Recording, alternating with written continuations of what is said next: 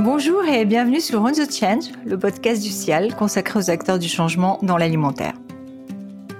Je suis Dominique Croyet, je suis passionnée par la construction d'un futur durable et depuis de nombreuses années, j'accompagne les entreprises et les ONG dans leur politique de RSE. Le changement appartient à ceux qui s'en emparent. Vous imaginez que c'est quelque chose qui me parle.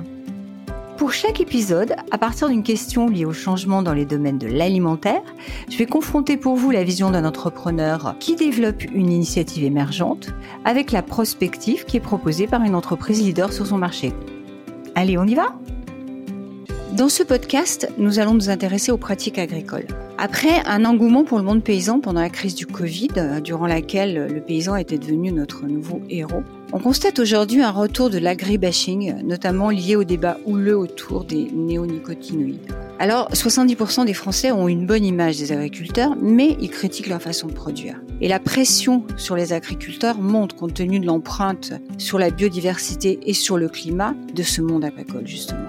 En septembre dernier, le Conseil d'analyse économique, qui travaille pour le gouvernement, a même proposé de réorienter les 15 milliards d'aides au monde agricole en fonction de son investissement dans les services environnementaux et de son évolution vers des pratiques moins impactantes. Et déjà en 2018, la loi Egalim imposait des contraintes au monde agricole dans l'idée de promouvoir une alimentation saine et de qualité.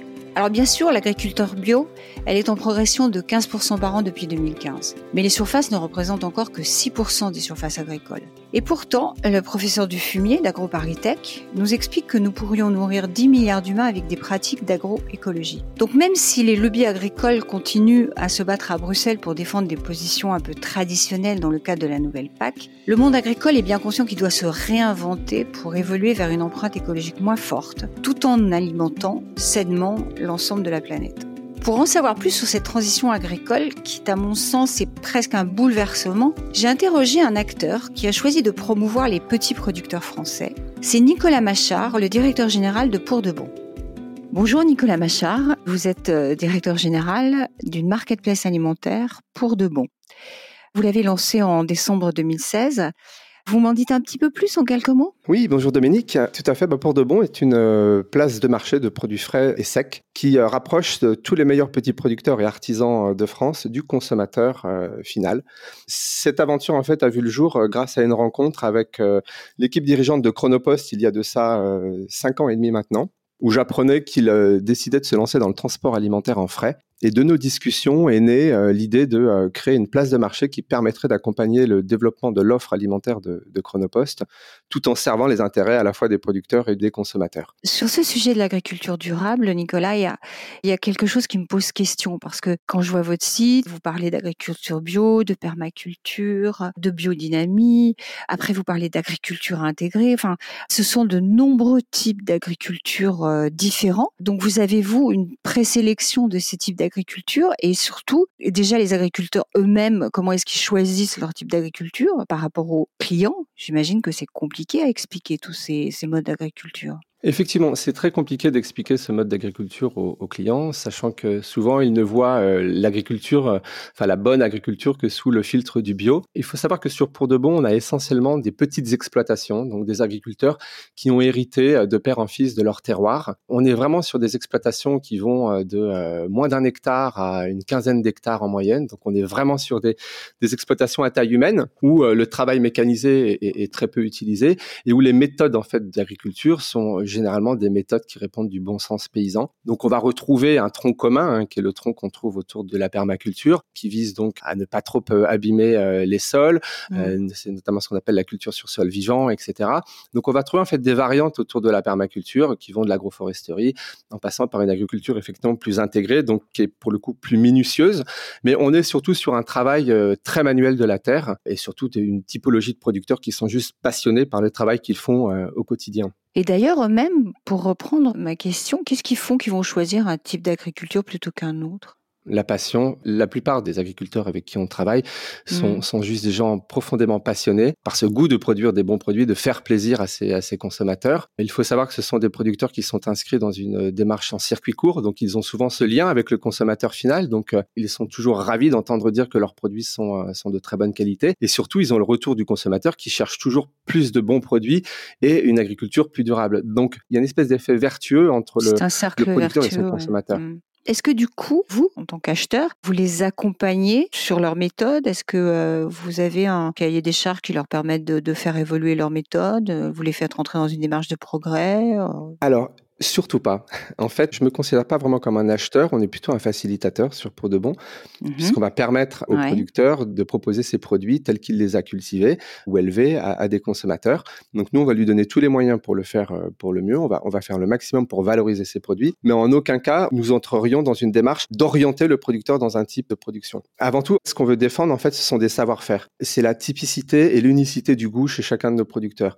Donc surtout, jamais je, je chercherai à orienter un producteur qui fait déjà des bons produits dans une typologie de production. On va le laisser euh, euh, produire tel que lui l'a toujours fait et le fait bien.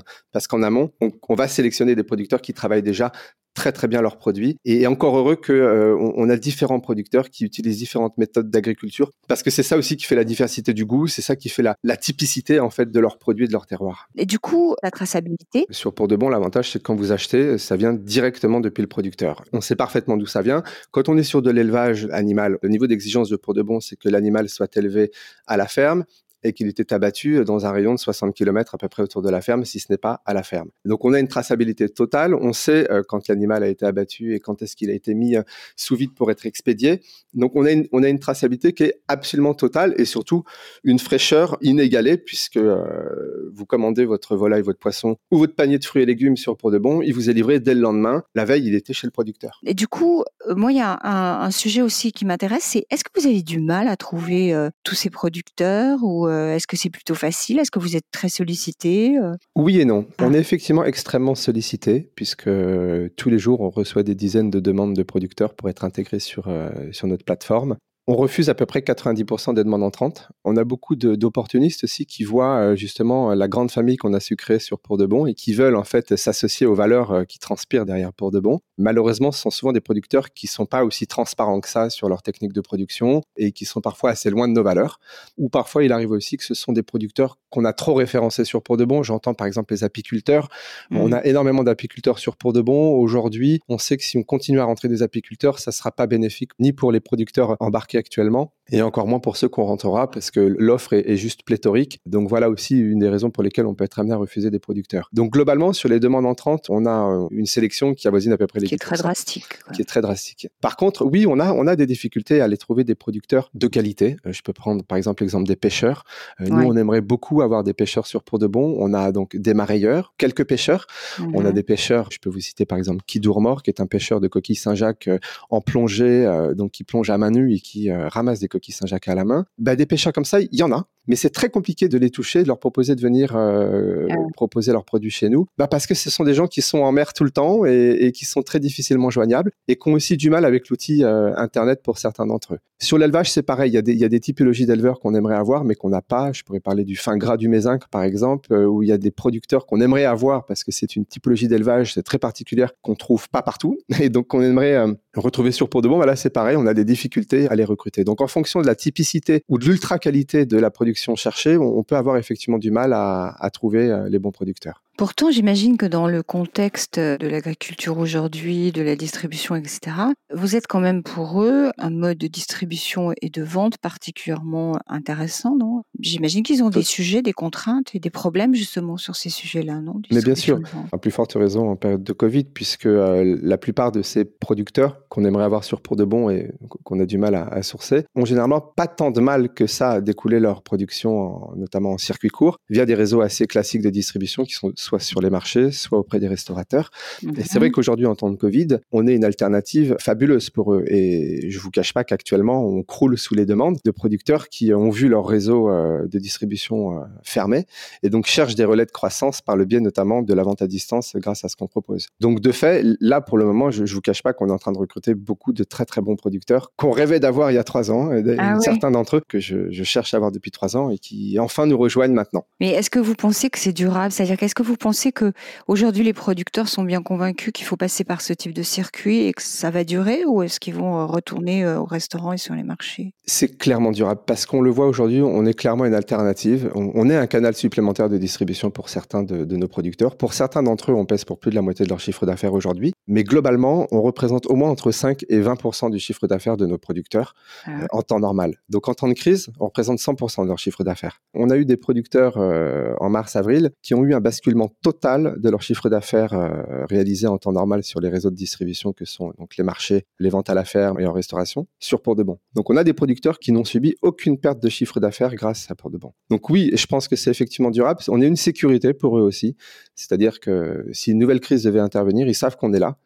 On est là pour les aider. On est là parce que euh, on a cette capacité à la fois euh, d'assurer euh, le e-commerce et les ventes à distance pour eux, mais également toute la prestation logistique parce que c'est quand même là que le bas blesse. C'est si on n'est pas opérationnel d'un point de vue logistique comme on le fait mhm. sur Pour de Bon, vous pouvez pas prétendre à faire de la vente à distance ou, tout du moins vendre en ligne comme on le fait. Et alors j'ai une, dernière question un peu plus pragmatique. Mhm. J'ai vu qu'au dernier Covid, en 35 jours, vous aviez fait le chiffre d'affaires de toute l'année 2019 avec des scores à plus 1000%, donc j'étais juste.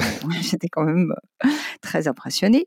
Lorsque la vie a repris de manière à peu près normale, est-ce que ces clients que vous aviez gagnés sont restés?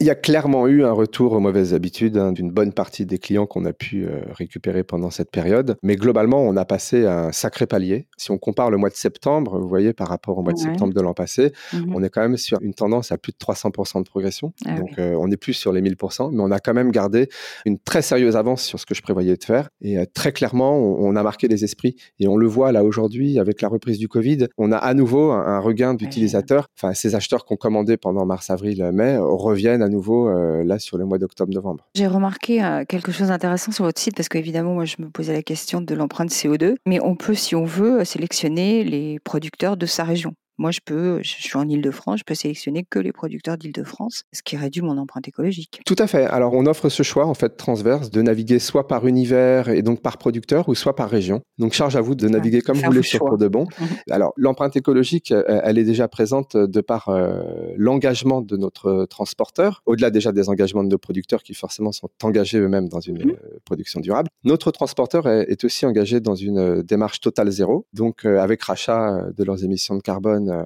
sous la houlette de la Poste. Mhm. Et euh, sur les euh, grandes agglomérations, notamment à Paris, il y a une partie des flottes de livraison sur le dernier kilomètre qui sont assurées par des véhicules électriques. Bon, je vous disais que c'était la dernière, mais en fait, j'en ai encore d'autres. Je suis tellement curieuse. Je trouve ça tellement intéressant. Vous avez 400 producteurs, vous les connaissez tous? Malheureusement, je ne les connais pas tous. Alors, euh, la, première année, euh, on en avait une cinquantaine, je les connaissais tous, bien sûr. Mhm. D'ailleurs, ils sont toujours présents chez nous. Mais oui, alors on les connaît tous. Je ne veux pas vous dire qu'on les a tous rencontrés physiquement. Surtout euh, ces dix derniers mois avec la crise, c'était compliqué de se déplacer. Mhm. Mais on, a dû en rencontrer donc physiquement plus de 80% d'entre eux. Mhm. voilà, donc on essaye le plus possible d'aller les rencontrer sur des salons, d'aller les rencontrer à leur ferme, bien sûr. Ah Et sinon, bah, on a les outils digitaux qui nous permettent de faire des conférences et de les voir euh, à distance. Voilà. Sachant que en plus de ça, j'ai dans mon équipe moi un vidéaste qui s'occupe d'aller les rencontrer pour filmer leur exploitation, justement par souci de transparence et apporter plus de confiance à nos consommateurs pour leur montrer quel est l'univers de production. Les rendre plus proches. Hein, j'ai vu des beaux films. Et alors, euh, vous êtes vous-même petit-fils d'agriculteur parce que c'est vrai que vous êtes un, expert du numérique, mais vous êtes aussi fils de viticulteur. Je crois que vous avez même euh, encore des vignes. Et vos produits sont sûrs pour de bon. Alors, Effectivement, euh, avant d'être un artisan du digital, je suis euh, également, enfin, j'ai quelques pieds dans nos terroirs. Alors, le terroir bourguignon, j'ai quelques vignes en, nue propriété, pour rentrer dans les détails, euh, sur Nue Saint-Georges. Mais mes oncles qui cultivent ces vignes, en fait, n'ont pas souhaité venir sur Port de Bon simplement parce qu'ils n'ont aucun souci pour vendre leur production. Je sais qu'avant même qu'ils aient mis en bouteille, leur production est déjà vendue. Donc, ah, donc voilà, c'est ce que je vous disais tout à l'heure sur les problématiques de sélection. Il y a certains producteurs qui vendent très très bien leur production, qu'on aimerait avoir sur Port de Bon, mais en fait, qui n'ont pas besoin de nous. Bon, mais il y en a plein qui ont besoin de vous, Nicolas. On le voit tous les jours. Je vous remercie beaucoup pour euh, m'avoir accordé ce temps-là. Et puis, bien, je souhaite bonne chance à Pour de Bon et je m'approvisionne sur Pour de Bon, Nicolas. Très bien. Bah, je vous remercie pour votre confiance et ce temps de parole. Et puis, pensez à Noël pour les repas de fête. On a vraiment tout ce qu'il faut. J'ai vu que vous aviez plein de choses. Merci beaucoup. Merci à vous. Au revoir. Pour avoir la vie d'un acteur plus traditionnel, j'ai choisi de rencontrer Emmanuel Vasnex. Il est à la tête de la laiterie de Saint-Denis-l'Hôtel, mais il était également à l'origine de la marque du consommateur C'est nous le patron, qu'il a co-construite avec Nicolas Chaban. Bonjour Emmanuel Vasnex. Bonjour. Vous êtes président de la laiterie Saint-Denis-l'Hôtel, mais vous êtes également euh, vice-président de Saint-Dilet. Vous êtes aussi président de Open Agri-Food. Vous avez donc plusieurs fonctions qui font qu'à mon sens, vous êtes particulièrement légitime pour nous parler euh, d'agriculture et notamment de transition agricole. Donc c'est pour ça que je suis ravie de vous recevoir aujourd'hui. La laiterie de Saint-Denis-l'Hôtel est peut-être pas forcément très connue, mais peut-être en quelques mots, vous pouvez nous dire qui vous êtes et quelle est votre activité. Donc nous sommes une entreprise euh, donc qui fabrique des produits alimentaires, du lait de consommation, des jus de fruits, des boissons végétales. Une vieille entreprise puisqu'on a 110 ans. On emploie 2000 personnes. Je dis toujours qu'on a 2000 familles. C'est des gens qui travaillent euh, effectivement euh, dans leur projet personnel au travers de le projet professionnel qu'on leur propose. Donc on est producteur pour des grandes marques, donc des grandes marques du marché, et puis des marques de nos clients distributeurs. On a aussi une activité dans la salade où on a une marque qui s'appelle Les Crudettes, qui fait de la salade quatrième gamme, qui fait que on exerce aujourd'hui sur euh, huit sites de production en France, huit territoires, et euh, les particularités, euh, on a des valeurs très fortes que sont la passion, l'ambition et l'humanité. Et puis on a aussi deux points qui sont très clés. La première, c'est notre engagement vis-à-vis du monde agricole. Et puis deuxièmement, nous sommes une ETI et donc aujourd'hui très attachés à nos territoires. Et je trouve que le, le monde agricole, par ses valeurs, par ses idées, par sa position telle qu'il les défend, est un formidable levier pour en permanence nous apprendre, nous réapprendre, partager et nous amener beaucoup, beaucoup de belles choses. Bon, c'est super parce que justement, moi, ce qui m'intéresse, c'est de vous interroger sur le monde agricole. Donc, ça tombe très bien. Du coup, j'aimerais savoir, euh, au sein de la laiterie, comment est-ce que vous faites pour accompagner justement les producteurs? Et notamment, j'ai vu que euh, vous expliquez que vous avez 100% de votre lait qui est issu de filières durables. Je me suis dit, tiens, mais c'est quoi des filières durables? C'est quoi les critères pour vous d'une filière durable? Et plus largement, comment est-ce que vous accompagnez les producteurs de lait? Une filière durable, c'est une filière qui est capable effectivement de s'inscrire dans le et donner de la visibilité aux producteurs. Aujourd'hui, le monde agricole a besoin de deux choses. Il a besoin d'un prix rémunérateur parce que l'agriculture a vécu pendant des années et des années sur une anomalie majeure, c'est qu'une partie de sa main-d'œuvre ne coûtait rien. C'était entre autres les parents, les grands-parents euh, qui étaient sur l'exploitation ou les enfants qui travaillaient, mais qui finalement n'étaient pas rémunérés directement, ce qui faisait qu'on avait des coûts qui étaient des coûts extraordinairement bas. Ensuite, c'est d'avoir une reconnaissance. Je pense que le monde agricole a été euh, soumis à, une pression euh, extrêmement forte de critiques euh, sur les pesticides, les insecticides, le bien-être animal, l'ensemble des caractéristiques euh, un producteur, c'est tout seul. Moi, vous voyez, je suis président d'une organisation, donc quand on m'attaque, on attaque l'organisation, on n'attaque pas l'homme. L'homme, lui, il est directement attaqué, et ça, c'est effectivement euh, dommageable. Et puis, troisièmement, bah, c'est simplement qu'on les reconnaisse euh, aujourd'hui pour le métier, qui est un métier pour moi d'exception. Et ce monde, effectivement, il est attaché à ça. Et dans l'idée qu'on porte maintenant d'une alimentation saine, durable, bonne pour la santé, le mot durabilité, il s'exprime à ce niveau-là. Et derrière, bah, il faut que ce soit pas simplement des mots, il faut que ce soit des faits.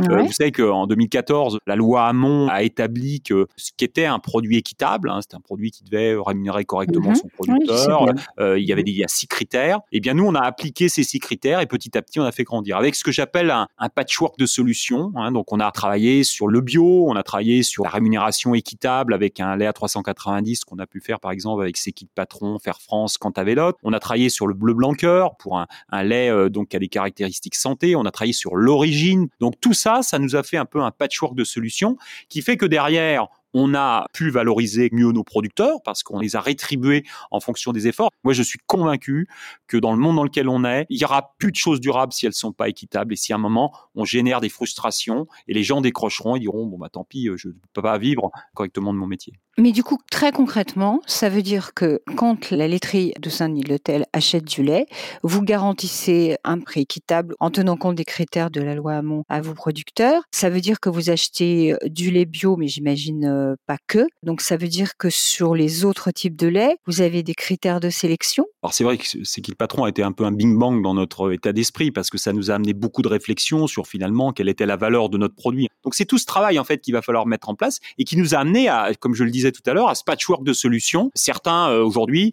disent, bah moi je suis très attaché au bien-être animal, donc on a créé des outils d'évaluation qui permettent d'évaluer en permanence et de former nos éleveurs à cette action sur le bien-être animal. On a eu des actions. Euh, excusez-moi, je vous, je vous coupe parce que je trouve ça très intéressant. Vous avez vraiment du coup des cahiers des charges et vous les accompagnez dans le développement de ah, solutions euh, plus durables et responsables. Complètement. Mhm. Par exemple, aujourd'hui, 100% des éleveurs de la de Saint-Hôtel font une évaluation qui s'appelle, c'est d'abord une auto-évaluation qui s'appelle Boviwell Plus, mhm. qui est d'ailleurs la même qui est faite par les, les producteurs qui produisent pour McDonald's. Donc ça, c'est l'outil d'évaluation. Et nous, ensuite, on a des vétérinaires qui vont venir auditer une partie de nos installations, des collaborateurs qu'on a formés qui en permanence tournent sur les fermes pour venir auditer, mais pas avec un esprit euh, répressif, avec un esprit constructif et de progrès et de formation, en disant voilà là euh, vous n'êtes pas dans la plaque, euh, il faut que vous y remettiez, etc. Et c'est comme ça qu'on avance. On n'avance pas en, donnant des coups aux gens, on avance avec la conviction qu'ils doivent se changer, qu'ils doivent se transformer. Et c'est ça qui est important. Et on a fait pareil, vous voyez, sur l'alimentation. Aujourd'hui, la totalité de nos fermes sont avec des aliments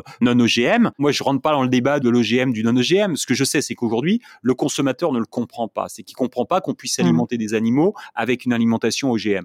Donc, on a expliqué à nos producteurs, on leur a dit, voilà, si vous faites ça, eh bien, nous, on est OK, on va rémunérer ça. Et on boucle avec le distributeur. Ça signifie alors, de ce que j'entends, c'est que vous avez également des critères sur les autres produits que le lait, puisque vous conditionnez un grand nombre de boissons alimentaires. Donc, vous avez des critères sur les boissons végétales, vous avez des critères... Euh, alors, ce qui est fabuleux euh, dans ce qui s'est passé sur le lait, parce que moi, je peux vous dire que depuis 30 euh, ans que j'exerce dans ce métier-là, j'ai eu des, des périodes très, très très compliquée dans la partie laitière, qui aurait d'ailleurs pu être décourageante. Et finalement, ce qu'on a fait dans le lait, petit à petit, c'est notre modèle aujourd'hui. C'est-à-dire qu'on s'est dit, mais pourquoi les accords tripartites qui sont dans le lait, on peut pas les faire dans les boissons végétales? Donc là, on est en train de construire un outil d'extraction végétale. On re-régionalise de la production agricole de soja, euh, d'avoine, de quinoa dans nos terres à proximité de nos usines. On réduit le nombre de transports.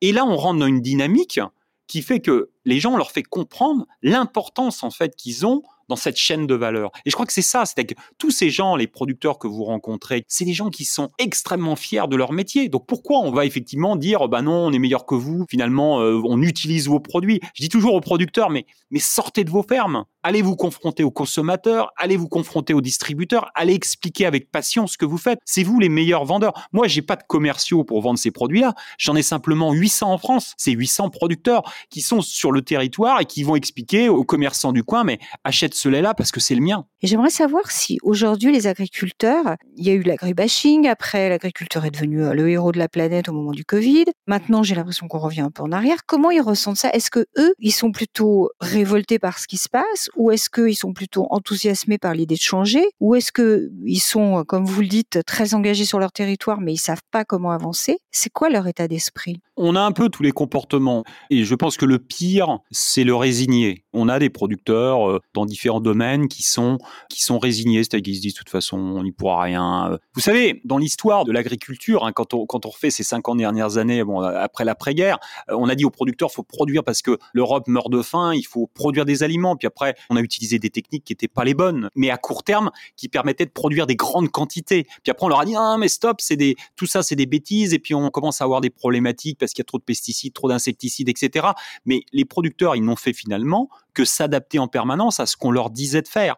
Et donc, il y a des gens aujourd'hui qui sont résignés en ce sens où on est devenu des chasseurs d'aide. C'est pas normal aujourd'hui que l'agriculture mm. ne soit pas rémunérée par le travail qu'elle fait. Ça existe dans très peu de métiers. C'est pas normal aujourd'hui que les producteurs n'aient pas cinq semaines de congés payés par an. Il n'y a pas un salarié français aujourd'hui qui travaille s'il n'a pas cinq semaines de congés payés. Donc, toutes ces choses-là qui sont des choses de la vie, eh bien, on a l'impression de les découvrir. Donc, les résignés, c'est ceux qui disent, de toute façon, on a toujours vécu ça, ça changera jamais. Et ça, pour moi, c'est le pire. Parce que c'est des gens qui ne se battent plus. On a les battants, les guerriers, c'est compliqué hein, pour les avoir en face, mais moi je les aime bien parce que je sais qu'ils sont toujours dans le progrès, dans la recherche effectivement des choses. Et puis on a ce que j'appelle les progressistes actuellement euh, qui, qui, sont en train d'évoluer. Bah, c'est tous ces gens très intelligents qui euh, finalement sont regardent, évoluent, sont en train de placer finalement leur énergie à, à certains endroits et pas à d'autres, et disent ben t'as raison. Moi, vous voyez, il y a un producteur euh, qui a témoigné sur un petit film récemment. Il a dit, moi j'ai fait ce qu'Emmanuel il a fait, j'ai diversifié mon activité, j'ai cherché à la valoriser, j'ai amené de la différenciation, etc.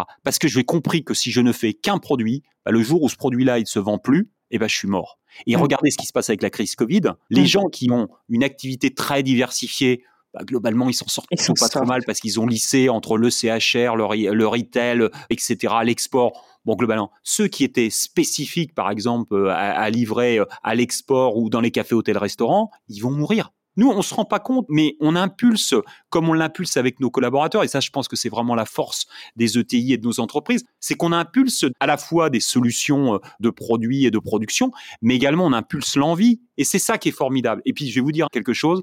En tant qu'être humain et, et entreprise, bah moi, je suis fier de ça parce que je suis fier de voir qu'à un moment, on a participé à redonner euh, du sens, de la valeur, de la création de richesse à ces gens-là, et c'est des vraies belles personnes. Quoi. Alors ça, c'est un point commun entre l'interview euh, de Nicolas et vous-même, c'est que tous les deux, vous dites la même chose au sujet des producteurs, des agriculteurs. Ce terme de belles personnes revient, donc euh, c'est chouette. Est-ce que je peux aller jusqu'à vous demander, à votre avis, les progressistes, c'est quel pourcentage de la population?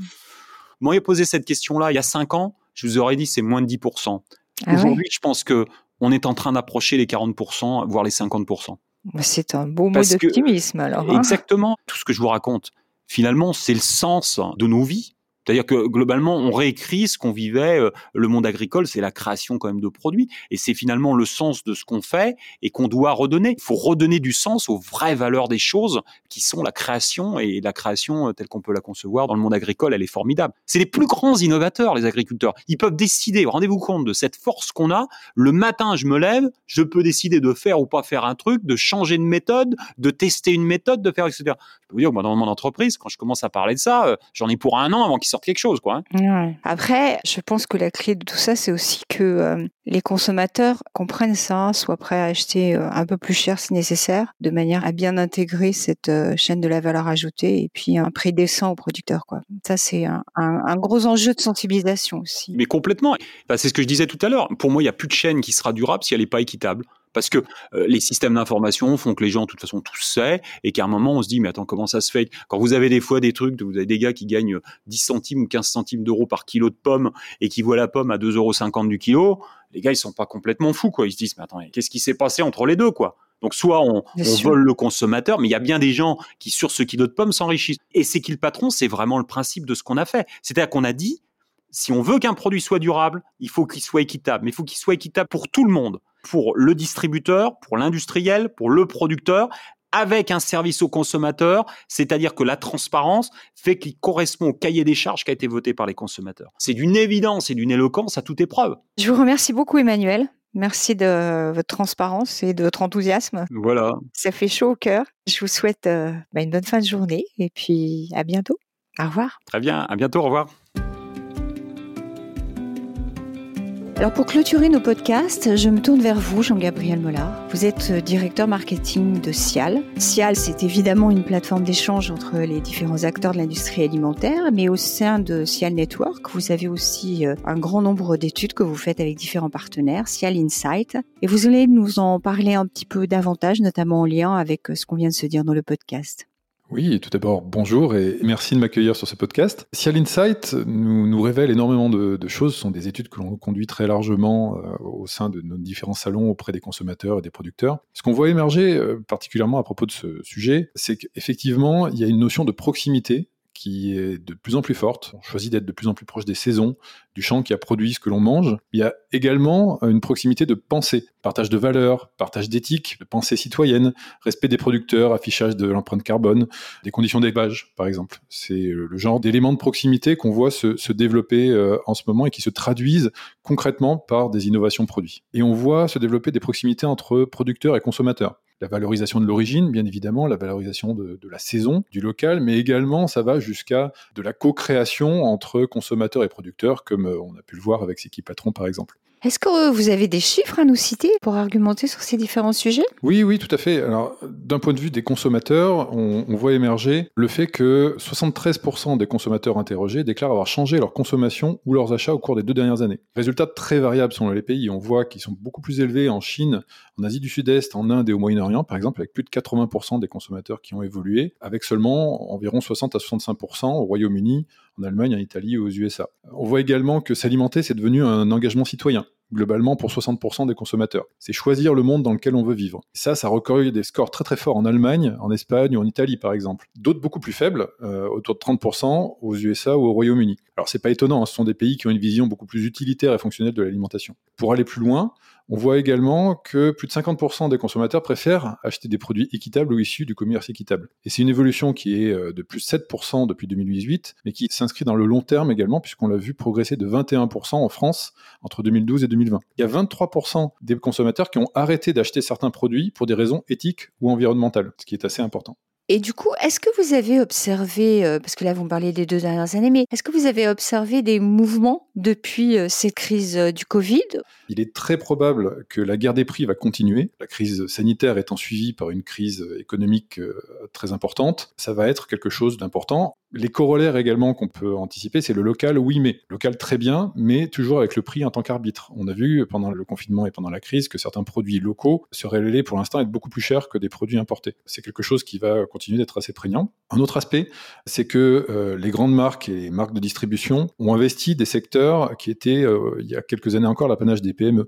Elles sont allées sur le local, elles sont allées sur le bio, euh, ce qui veut dire que les PME, les artisans, vont devoir apporter encore plus de différenciation et d'innovation. D'autres aspects également, l'aspect RSE se tourne davantage vers l'écosystème proche des entreprises et des consommateurs et moins, comme c'était le cas dans les dernières années, autour de la planète dans son ensemble. C'est une autre forme d'attention au local. Et enfin, ce qui paraît évident, mais ça va mieux en le disant, la tendance au e-commerce va continuer de se développer en dehors des zones de confinement potentielles, portées par des expériences positives qui ont été vécues par des catégories de population qui n'avaient pas l'habitude de faire appel à ce genre d'expérience, et aussi par le développement et l'amélioration des services qui sont proposés.